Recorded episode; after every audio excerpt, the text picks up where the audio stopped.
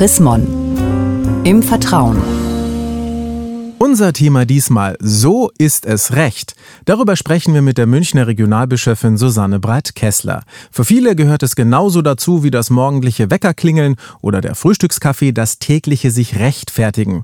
Weil man zum Beispiel im Job mit einer aufgetragenen Arbeit irgendwie ein bisschen hinterherhinkt, weil man in der Partnerschaft schon wieder den gemeinsamen Kinotermin verschieben musste oder weil man den Eltern eben wieder mal erklären muss, dass es jetzt doch nichts wird aus dem Sonntagskaffeebesuch. Frau Breit-Kessler, Warum sind wir denn ständig dabei, uns zu rechtfertigen? Ja, wir möchten gut dastehen, wir möchten bei den anderen gut ankommen, wir möchten das, was wir nicht schaffen, nicht hinkriegen, so erklären, dass die anderen wieder gut mit uns sind. Naja, dass mal was nicht klappt und man deswegen auch vielleicht mal in Erklärungsnöte reinkommt, das ist ja eigentlich etwas zutiefst Menschliches und auch Normales.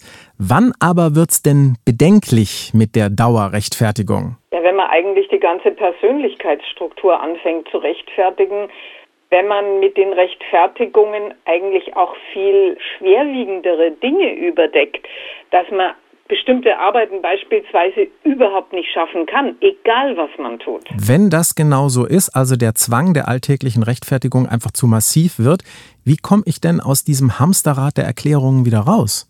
Also eins wichtig, das ist für mich eine grundlegende theologische Einsicht, die unsere Existenz wirklich berührt, zu sagen, zunächst mal bin ich in Ordnung so, wie ich bin.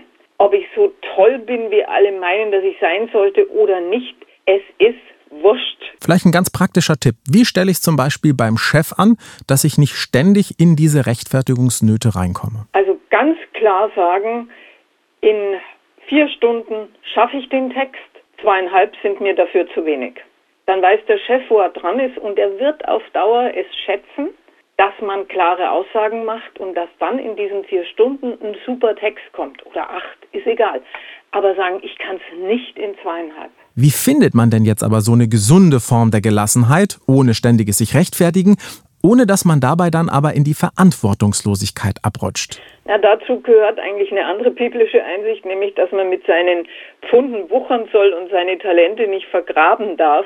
Also man soll schauen, welche Gaben und Fähigkeiten hat man und die dann auch wirklich einsetzen. Wenn man meinetwegen eine handwerkliche Begabung hat, dass man dann nicht sagt, ja, ist ja mir jetzt wurscht, ob dieser Tisch fertig geschreinert wird oder diese Tür repariert wird, ist mir piep egal, sondern sagt, hey, da klemme ich mich hin, weil ich mich da auch beweisen kann. Da bin ich ja dann ganz bei mir, wenn ich das mache, was ich wirklich wirklich kann. Das ist ein schönes Lebensgefühl.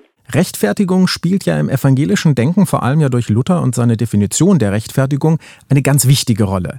Was hat denn jetzt Luthers Rechtfertigung mit unseren alltäglichen Rechtfertigungen zu tun? Naja, äh, was ganz Entscheidendes. Er sagt, hör nicht einfach drauf, was die anderen über dich sagen. Also sei mit dir zufrieden, mag dich, schau dich an und freu dich über dich. Du bist wirklich geliebt beim Herrn der Welt. Das ist ja schon mal eine tolle Aussage.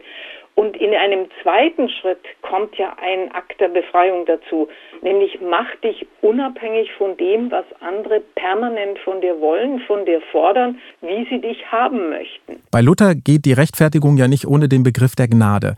Welche Rolle spielt die denn? Du sollst einfach wissen, dass dir die Gnade Gottes verheißen ist. Du musst dich nicht selber rausreden, du sollst nicht schwindeln, du sollst nicht lügen, du sollst es nicht schönreden.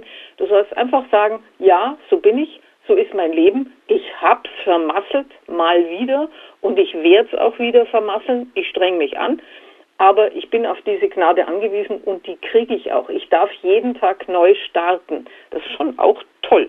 Das ist eine wunderbare Perspektive. Vielen Dank, Frau Breit-Kessler. Und mehr zu diesem Thema So ist es Recht von und mit der Münchner Regionalbischöfin Susanne Breit-Kessler gibt es auch nachzulesen, nämlich in der neuesten Ausgabe des Magazins Chrismon. Ein Blick in das aktuelle Heft lohnt sich allemal. Sie haben darüber hinaus noch Fragen, Anregungen. Dann freuen wir uns auch über eine E-Mail. Schreiben Sie an leserbriefe at chrismon.de.